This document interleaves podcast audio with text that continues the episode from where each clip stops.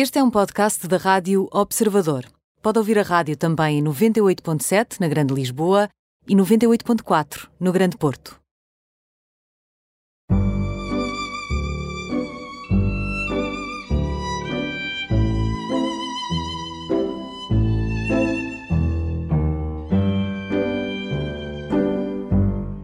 Bem-vindos ao programa Imperdíveis, hoje com Tiago Forjás, 47 anos, dois filhos, Chief Dream Officer do Mighty. Já vamos perceber o que é, que é isto.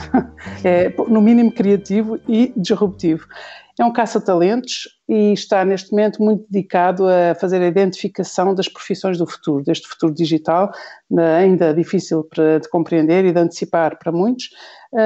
É, fala sempre da economia 4.0, o que também já é, é, é por si só uh, eloquente daquilo que está para vir ou que já se está a formar, e é um speaker, um orador da Singularity University. A Singularity University paga ao Tiago Fujás para uh, fazer palestras e inspirar os outros. Bem-vindo, Tiago.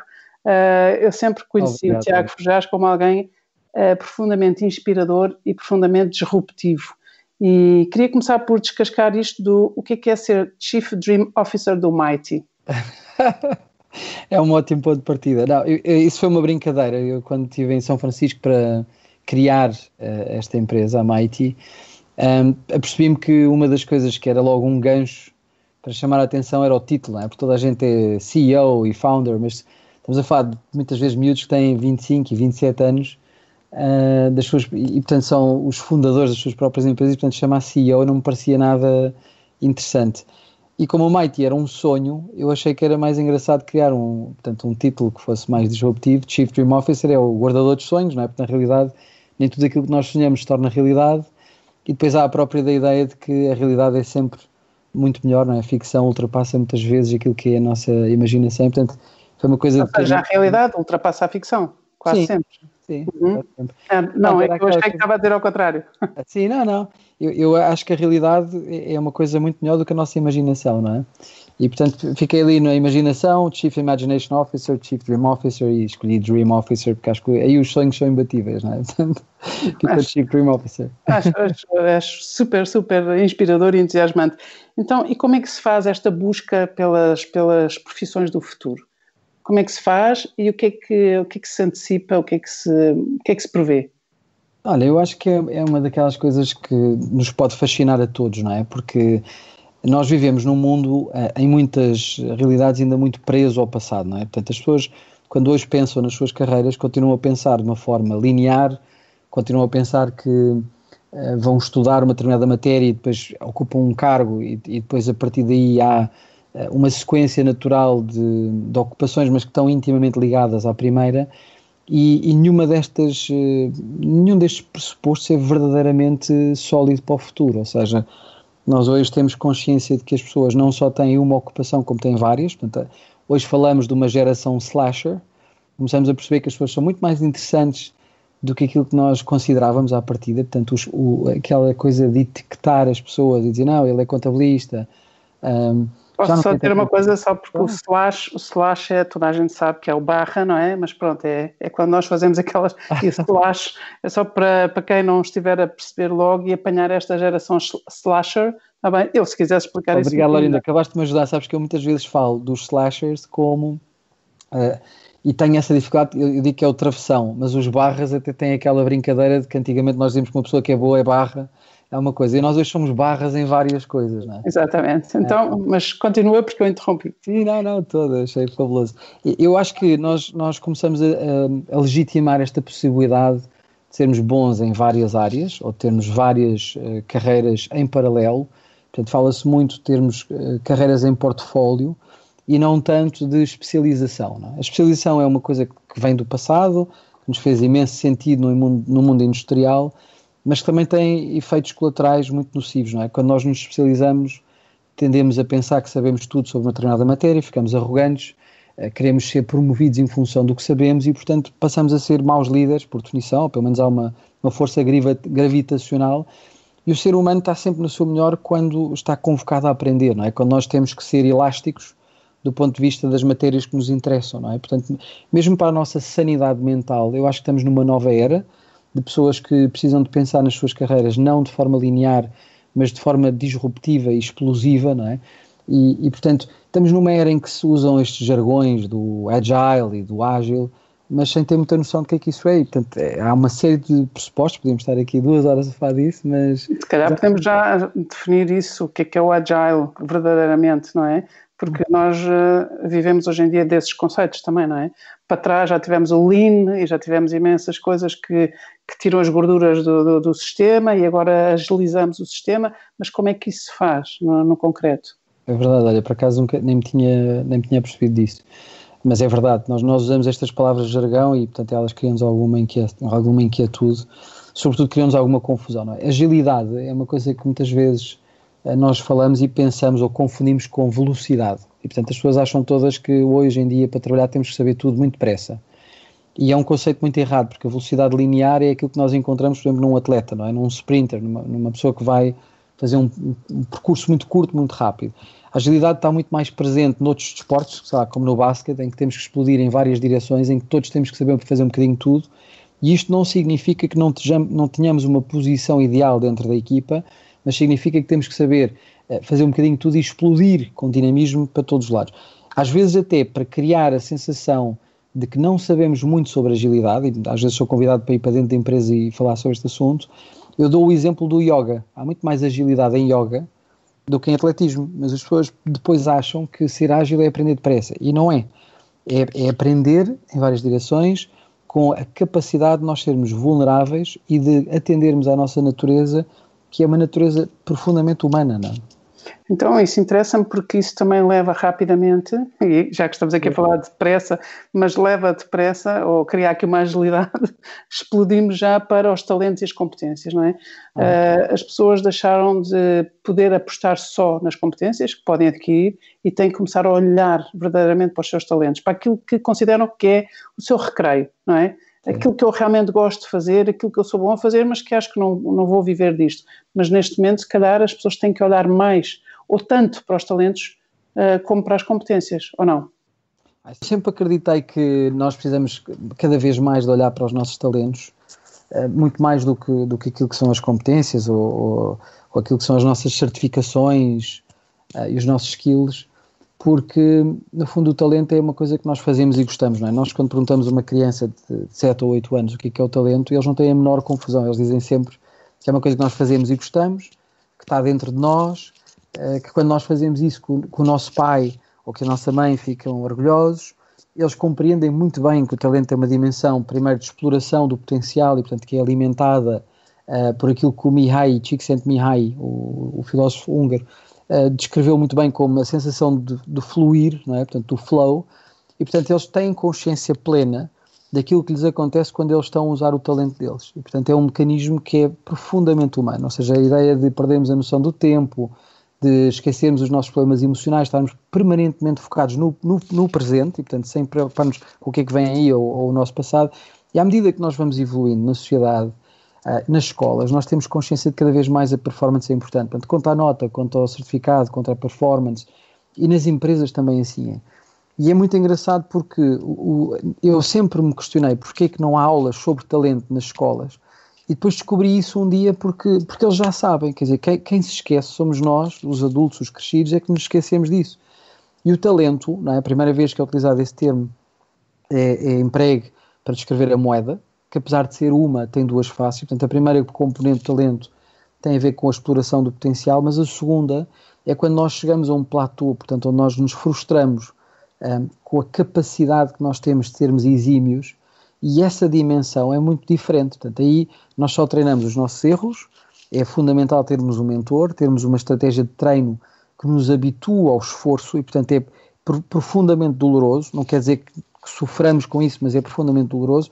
E aí é que vem a performance. Mas a maior parte das empresas, a maior parte das universidades, começa pelo passo 2, que é pedem provas de notas de admissão, de certificados, porque ninguém confia, ninguém está com os olhos afiados para ver o que é que o outro faz bem. Não há a mínima hipótese de fazer experimentação. Nós vivemos numa uma sociedade que é super exigente, ou pelo menos foi até agora nesse ponto, e eu acho que há uma coisa, só para, para te dar aqui um enquadramento, que é, às vezes faz-nos pensar que é toda a gente fala desta ideia de que no futuro 70% das funções vão acabar e que nós temos que desenhar as nossas carreiras, não é?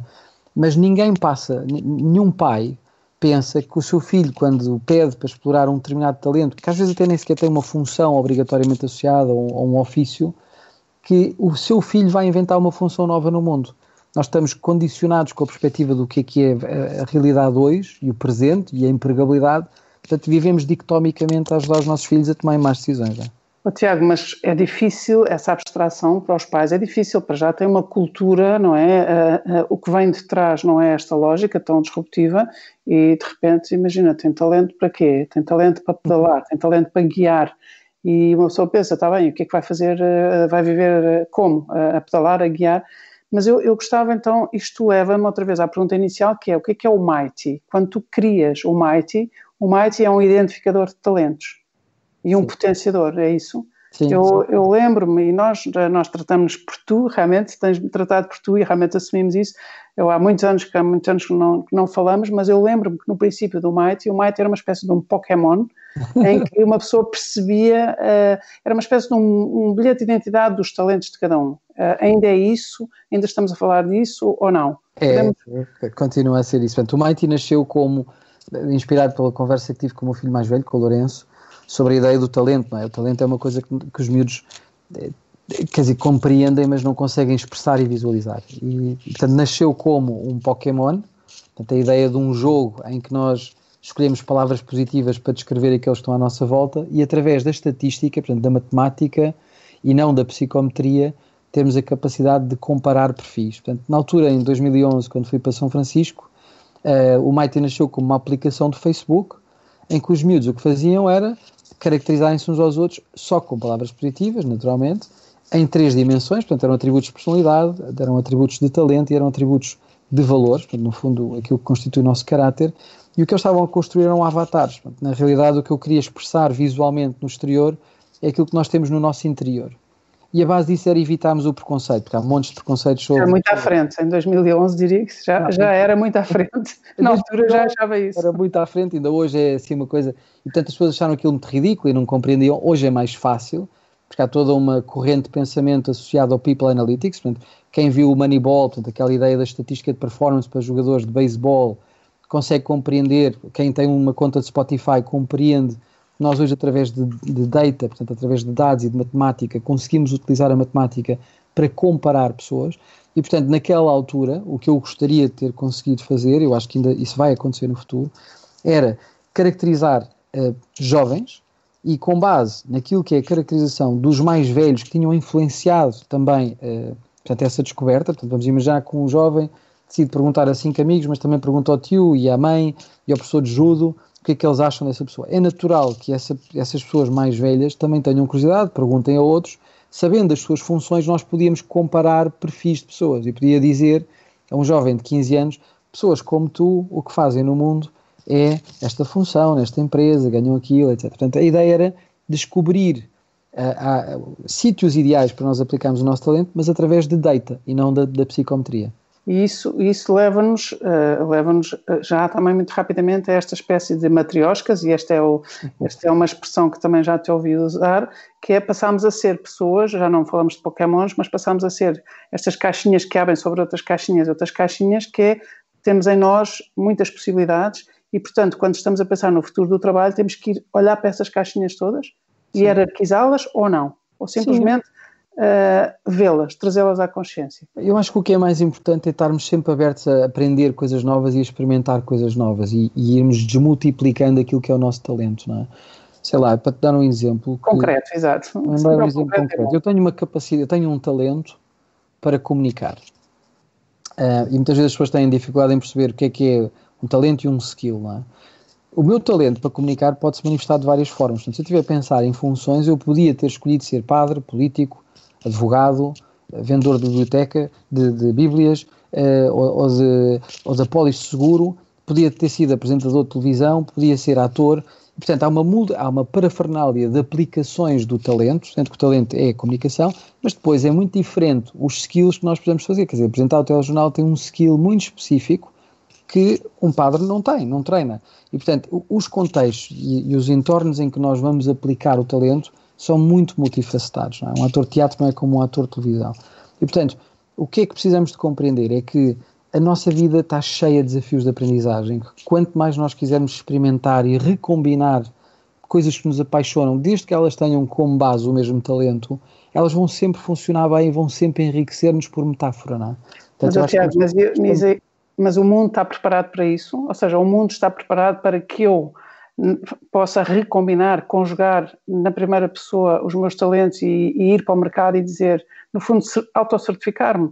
O mundo está preparado para isso? Não, o mundo, eu, eu tenho sempre esta coisa de não cair nas generalizações, não é? O mundo nunca vai estar preparado para aquilo que nós queremos fazer. O que eu acho é que o mercado somos nós próprios e quando nós queremos ousar, não é? quando nós queremos dizer assim, eu não quero correr riscos, eu quero mesmo usar o meu talento e quero desmultiplicá-lo em várias facetas, eu acho que isso requer um, um, um, estado de espírito completamente diferente. Nós não podemos estar à espera que toda a gente nos aceite, que nos compreenda uh, ou que eventualmente nos empregue.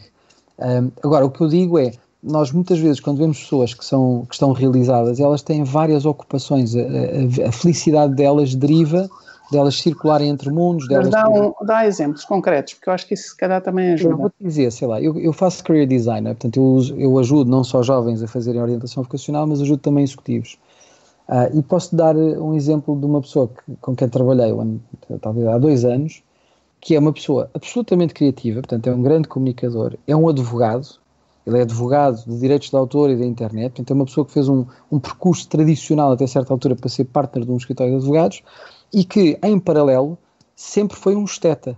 E um esteta é alguém que gosta de despertar os sentidos e, e, e as emoções, e ele acabou por, de uma maneira muito informal, apaixonar-se pelo mundo dos perfumes, e ele hoje é empreendedor, tem uma marca de perfumes que se chama Comporta perfumes, ok? E, e, e porquê? Porque simplesmente ele deu aso uma paixão dele, ele começou com um blog, eh, passou a ser considerado scent evangelist, portanto ele era crítico de perfumes, eu nem sequer sabia que isso existia, e um dia, quando tivemos a contemplar o que é que seria uma vida que ele considerasse interessante, ele pôs em hipótese continuar a ser advogado, mas ter este segundo lado, ou esta segunda perspectiva, que no fundo resultava de uma paixão. E claro que tudo isto recombina e ajuda, a ter uma vida em que se calhar ele não ganha tanto dinheiro como antigamente numa função de partner, mas agora tem uma vida bastante mais interessante, considero. Então, se bem percebo, e há muitas pessoas que nos ouvem e que estão se calhar a fazer lateralmente aquilo que mais gostam e aquilo para que nasceram, mas depois têm que ter um, um emprego, têm que ter uma fonte de rendimento e estabilizar aí, e, e no fundo, no fundo, estas pessoas deveriam se calhar começar a a fazer mais, a, apostar mais naquilo que as apaixona, naquilo que são os talentos delas e deixarem de estar sempre com esta, com esta, com esta segurança no, no dinheiro que ganham, é isso? Sim, gradualmente. Sem, sem, loucuras, sem loucuras e sem... Eu dou-te o meu exemplo. Eu, eu, eu, eu, sempre desenhei, portanto, desde miúdo que tive aulas de desenho, eu gostava de ter sido uh, primeiro realizador de cinema, depois diplomata, acabei por fazer economia, não é? Mas eu sempre tive uma, uma carreira paralela enquanto pintor. E sempre tive muita vergonha de imaginar a minha vida enquanto pintor, porque tinha um, um, um preconceito. Eu ainda hoje pinto, e cada vez que tenho a consciência de que eu que me valoriza muito ser um artista e assumir abertamente que sou um artista, uh, isso complementa-me. E eu, e eu paulatinamente esforço-me para mostrar os meus trabalhos, para vendê-los, e isso não colide com aquilo que é a minha profissão dia a dia, só fortalece, só, só a nutre, não é? Portanto, é, sim, é verdade, é, é engraçado, a minha mãe, não é? Quando, quando veio a crise, disse assim, oh filho, então agora é que vais te dedicar à pintura, e eu achei giríssimo como é que uma mãe acredita, não é? E, mas esse é o desafio para nós, que é como é que eu digo assim, mas eu tenho uma renda para pagar, tenho, estou habituado a um determinado rendimento, tenho responsabilidades com os meus filhos, como é que de repente eu aos 47 anos vou ser pintor? Estes são, estes são os, os, paradigmas que nós temos que explorar agora. E isso não se faz de repente, faz-se gradualmente, como tu dizes, indo devagarinho, é? mostrando cada vez mais, mas ultrapassando o preconceito, porque nós não nos permitimos isso. Ah, ele é o quê? Caça-cabeças, mas também é pintor e também. Somos todos slashers, somos todos muito mais interessantes e esse é o novo mundo. Então, este mundo dos slashers é um mundo que nos interessa explorar. já a seguir, vamos ter que fazer aqui uma pausa.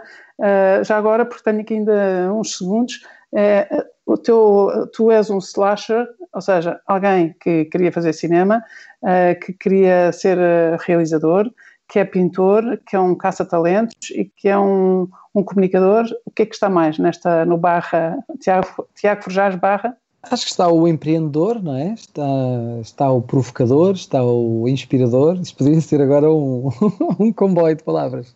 Muito bem. Então fazemos uma pausa e voltamos já a seguir. Até já. Já. Bem-vindos à segunda parte do programa Imperdíveis. Hoje a conversa com o Tiago Forjás, Chief Dream Officer. uh, no fundo, é, um, é um, um, CEO dos sonhos dos outros e dos próprios. Uh, é também um speaker da Singularity University. Estamos aqui com esta terminologia toda, com este jargão e terminologia inglesa, mas, uh, mas é o que é estávamos a falar ainda por cima da geração de slashers, portanto continuamos neste, nestes inglesismos. Queria só aqui fechar este capítulo dos slashers e, e para quem uh, não nos acompanha desde o princípio, queria só que, para isto ficar uh, bem percebido, um slasher é alguém que pode fazer uma coisa e outra e outra e outra, desde que não se esqueça de, uh, de estar atento aos seus talentos e não apenas às suas competências, não é? Nós temos muito, tínhamos muito esta cultura do faço isto ou aquilo, mas a partir de agora as paixões das pessoas já não podem ser ignoradas, não é? Os talentos, é isso? É isso, perfeito. Eu não conseguiria descrever isso melhor. Acho que às vezes, às vezes eu recorro à história do Leonardo da Vinci, não é? Para explicar este conceito. Quem conhece a biografia do Leonardo da Vinci sabe que ele foi tentativamente eh, diversas coisas, portanto, engenheiro e depois uh, desenhador e depois pintor e depois uh, escultor, e ele só se realizou, ele só conseguiu verdadeiramente explodir quando ele assumiu que tinha que estar a fazer um bocadinho tudo ao mesmo tempo. E, e foi aí que ele verdadeiramente floresceu. Portanto, esta ideia de um homem renascentista, homem com H grande, homens e mulheres que realmente conseguem compreender a sua multi a sua multiversatilidade é absolutamente essencial, não é? Porque estamos, estamos a viver um mundo onde estamos todos a contar com pessoas que vão criar o futuro do trabalho, portanto, fala-se sempre que 70% das funções vão acabar, mas ninguém fala das pessoas que verdadeiramente vão recombinar interesses e paixões para inventarem essas funções. É? E quantos de nós, enquanto pais, ou como colegas, ou orientadores, esquecemos essa realidade? Nós estamos a construir o nosso futuro e, portanto, o slasher, e tu hoje ajudaste-me, Lorinda, é aquele que é barra em várias coisas, não é? Portanto, é o que se propõe a ser barra em várias coisas. Não, e tu ajudaste a perceber que o, que o Da Vinci, ou os Da Vinci da vida, uh, também são, foram os slashers antes do, do tempo. Um, então, avançamos aqui um bocadinho para esta questão de as carreiras já não são lineares e uh, temos cada vez mais data, mais, mais dados e cada vez sabemos mais e se calhar percebemos menos, não é? Porque também há uma, eu acho que ainda há uma certa iliteracia uh, digital, há muitas pessoas que têm medo desta economia 4.0, deste mundo digital, desta incerteza também. Gostava de, de focar agora aqui, nesta maneira, como é que nós podemos usar todos estes dados a nosso favor. Uhum. Olha, eu, eu para voltar ao, tema do Mighty, não é? Que, é, que nós falámos há bocadinho, começou por ser um jogo de caracterização de talentos e que resultava em Pokémons. O que eu te posso dizer é que desde 2011 até agora eu tenho utilizado isso em empresas para promover a mobilidade. Ou seja, a partir do momento em que as pessoas aceitam que há uma plataforma corporativa onde elas estão é, capazes de elogiar, ou seja, reconhecer os talentos dos seus colegas, quando nós colecionamos dados, Uh, e isso ajuda a perceber que é por uma questão de frequência. Portanto, quando cinco pessoas dizem que uma pessoa é criativa, é porque ela é verdadeiramente criativa, mesmo que seja uma contabilista. E, portanto, nós aí voltamos a ter esta perspectiva que se calhar o Fernando Pessoa está no departamento da contabilidade. Portanto, não temos que olhar para ele pela função que ele exerce, mas pelos talentos que ele tem. O que eu acho é que o data pode muito bem ajudar a pôr novas hipóteses. Ou seja, dizer assim, temos duas pessoas parecidas, ou temos dois millennials que estão frustrados e porque é que nós não conseguimos, através dos dados dessas pessoas, do ponto de vista do talento, pôr em causa a mobilidade que eles vão fazer dentro das companhias. Portanto, isto é uma coisa absolutamente fundamental e é um exemplo de como é que a tecnologia é utilizada para o nosso bem. Porque o, o ser humano só quer mesmo duas coisas: é aprender e amar. E nós, nós, nós construímos empresas onde as pessoas são vistas como capital residual. Portanto, as pessoas ficam a embrutecer, ficam, são vistas como stock. Portanto, elas não são verdadeiramente uh, ativos inertes. Elas precisam de circular, precisam de se oxigenar, precisam de se inspirar pela diversidade. Elas, elas precisam de estar permanentemente naquilo que é a agilidade da aprendizagem. E isso é outro tema, é? nós há pouco falávamos um bocadinho sobre o tema do Agile, que é até que ponto as pessoas passam a vida a dizer que com tecnologia temos que ser cada vez mais humanos, mas esquecem-se que ser humano é ser vulnerável, é aceitar o erro. E nós muitas vezes temos dificuldade não só em aceitar isto individualmente, como fica muito pior em equipa, não é? Quer dizer, cada vez estamos a, colaborar em mais equipas online e isto puxa muito pela nossa capacidade de nós assumirmos que erramos, e, e, de passarmos pela curva emocional desse desespero para depois então exponenciarmos crescimento. Estamos sempre a tentar que as coisas não corram mal e, portanto, não é possível depois aproveitarmos aquilo que é a nossa elasticidade de aprendizagem. Portanto, eh, eu acho que na tecnologia há muito espaço para utilizá-la para o bem. É? Uh, e o mundo está cheio disso, quer dizer, o próprio Google Maps ajuda-nos a chegar a sítios, não? portanto, o, a tecnologia e os dados não foram inventados para fazer mal ao mundo, não é? Então, mas a, o Google Maps é uma boa metáfora, até porque eu já ouvi o Tiago falar de que hoje em dia temos o Google Maps para chegar aos lugares e para conhecer os países e a geografia, e qualquer dia temos um Google Maps aplicado à nossa carreira. Isto é possível ou é ficção científica?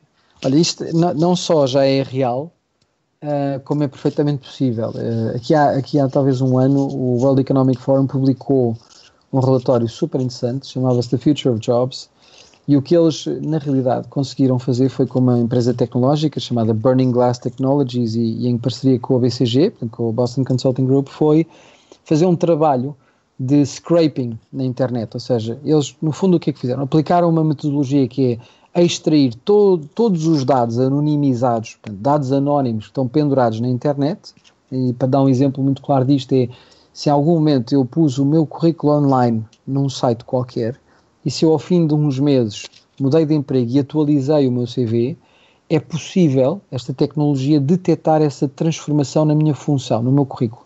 E, portanto, através de tecnologia muito avançada, o que estas três entidades começaram a fazer foi estudar os trilhos de carreira das pessoas. Ou seja, se uma pessoa deixou de ser camionista para depois ser, por exemplo, guia turístico nos Estados Unidos, o que eles começavam a compreender é que há um conjunto de funções para as quais as pessoas estão a gravitar.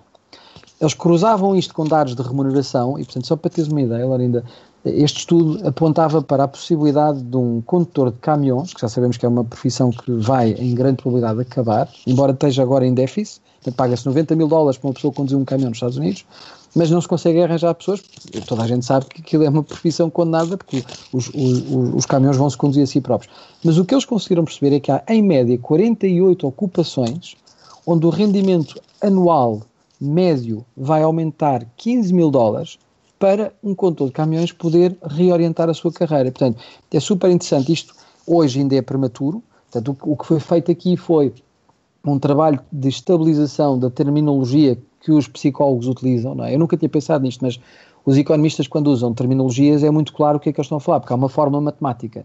Os psicólogos não se entendem, portanto, nós não sabemos a diferença entre um skill, uma competência, um skill básico, e, portanto, o que eles fizeram foi estabilizar as definições da psicologia e começar a ver, portanto, não só a evolução de carreira e os skills necessários para fazerem essas transições. Portanto, quando se fala na era do reskilling, das pessoas reaprenderem para estarem permanentemente em evolução de carreira, o que os dados nos estão a permitir fazer hoje é nós ficarmos descansados e podermos ficar sossegados em casa, como ficamos quando alguém nos diz no Netflix, se gostaste desta série, vai aparecer esta e, portanto, vê lá se te interessa.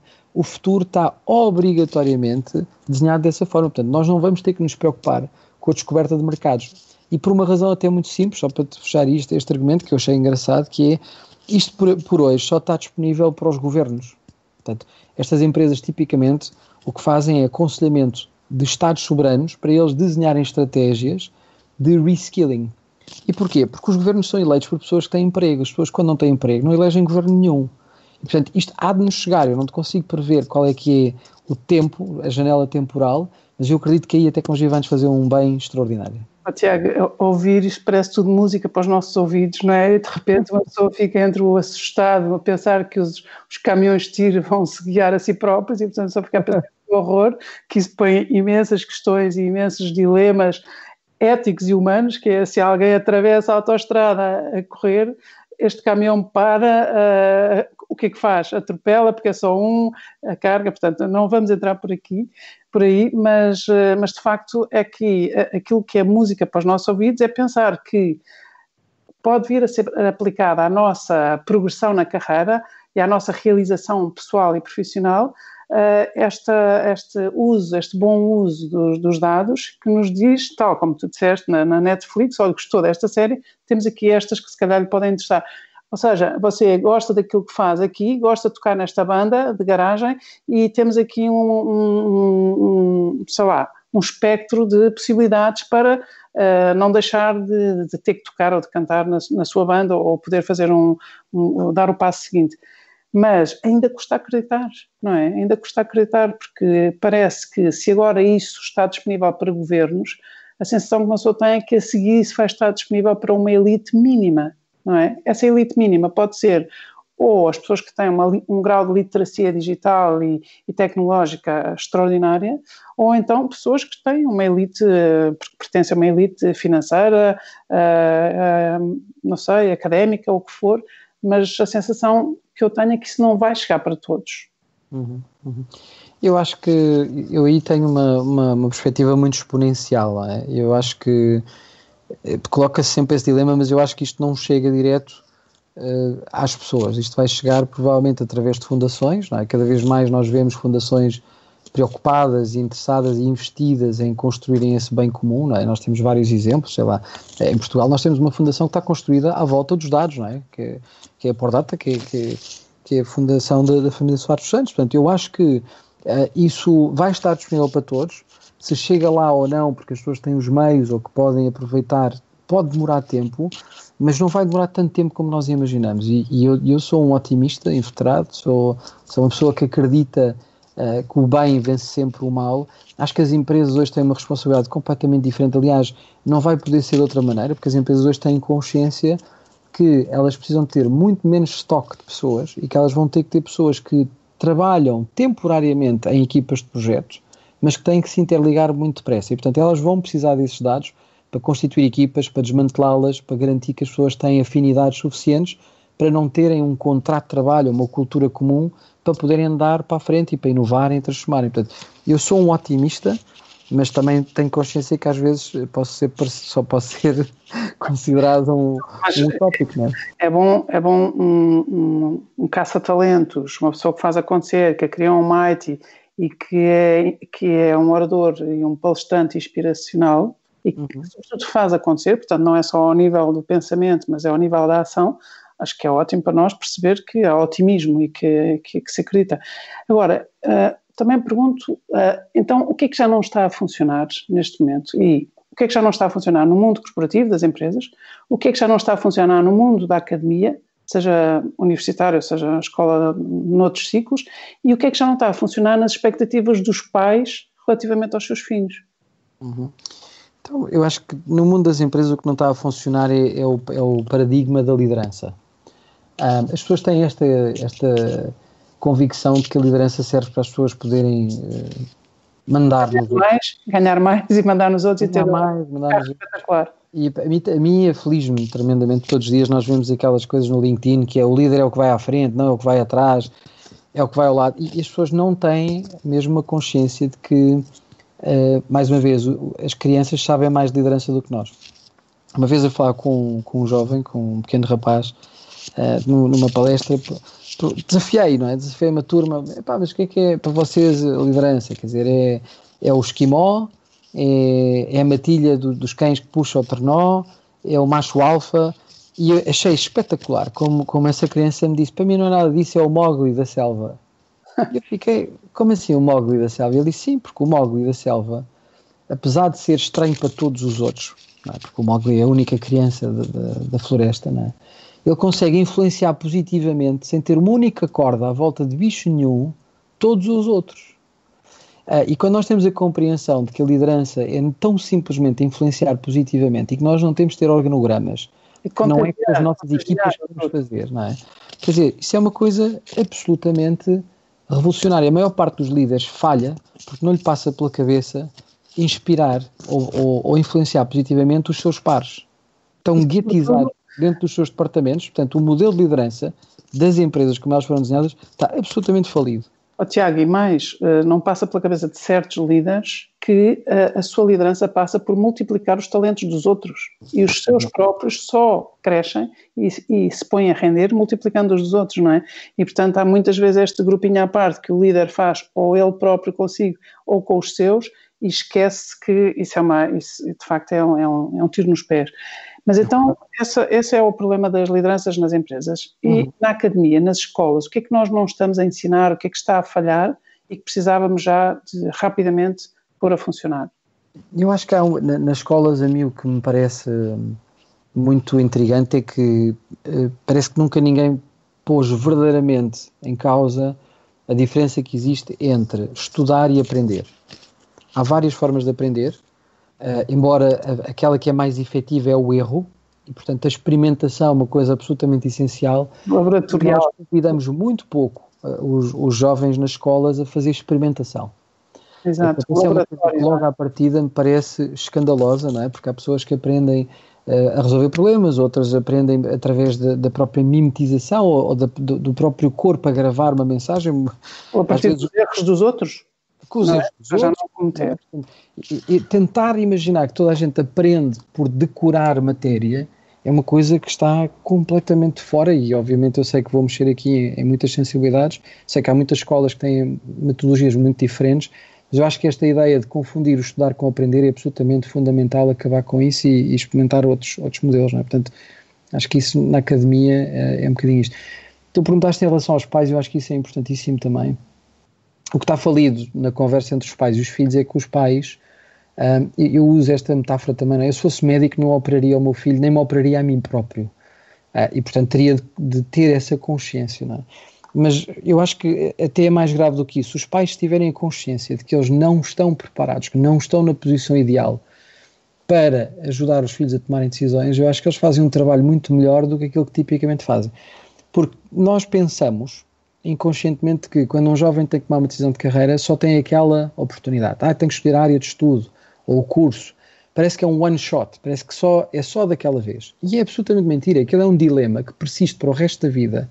E é muito mais interessante um pai, uma mãe, uh, um tio, um, um mentor ter a consciência de que o que é importante é dar suporte à conversa e, portanto, fazer uma exploração sobre o que é que é verdadeiramente o talento daquela pessoa, qual é que é a sua paixão, quais é que são as suas possibilidades e deixar que isso seja um caminho de experimentação mais do que um caminho em que nós vemos confundir, ah, eu quero é que o meu filho seja feliz, e ele depois diz, ah, mas eu gostava de ser realizador de cinema, e depois a pessoa diz, mas ah, e não vais ter emprego. Então, mas, quer dizer, estas duas coisas podem ser exploradas, mas elas não são a mesma coisa. Não vai ter emprego aqui. E é muito engraçado que quando nós mudamos de contexto. Ah, mas a sua. Eu lembro-me de um pai que uma vez me chegou e que me dizia assim: queria muito falar com a minha filha porque ela quer ser psicóloga e eu já lhe expliquei que ela vai tratar de malucos. E eu percebi logo nessa altura que o problema era o pai. Claro. Não era. Eh, que loucura, que loucura. Uma loucura, não é? Mas lá está. E depois às tantas desconstruímos aquilo. Eh, a rapariga era fantástica, fez algum trabalho e, e trouxe umas coisas que encontrou na net em que ela dizia: os psicólogos noutros sítios do mundo ajudam as pessoas a despedirem-se da vida, por exemplo, Uh, portanto, há, há, muita patologia que é terminal e, portanto, hoje essa função é nova e a psicologia é fundamental. Outros ajudam a gerir comunidades. Em São Francisco é a segunda função mais bem paga, a seguir a ser programador.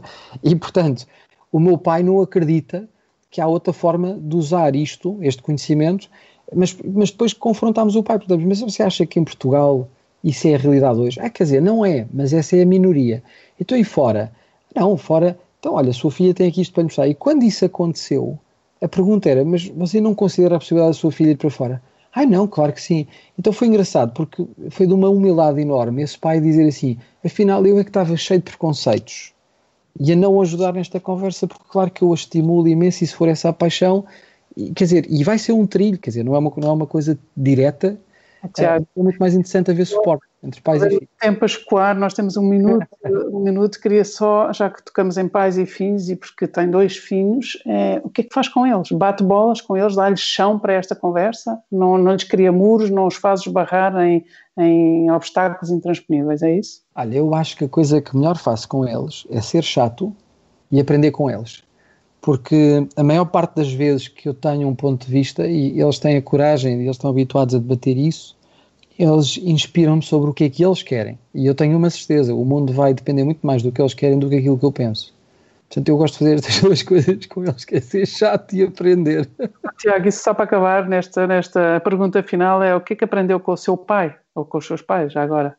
Com o meu pai aprendi que o mais importante é nós uh, realmente ajudarmos os outros.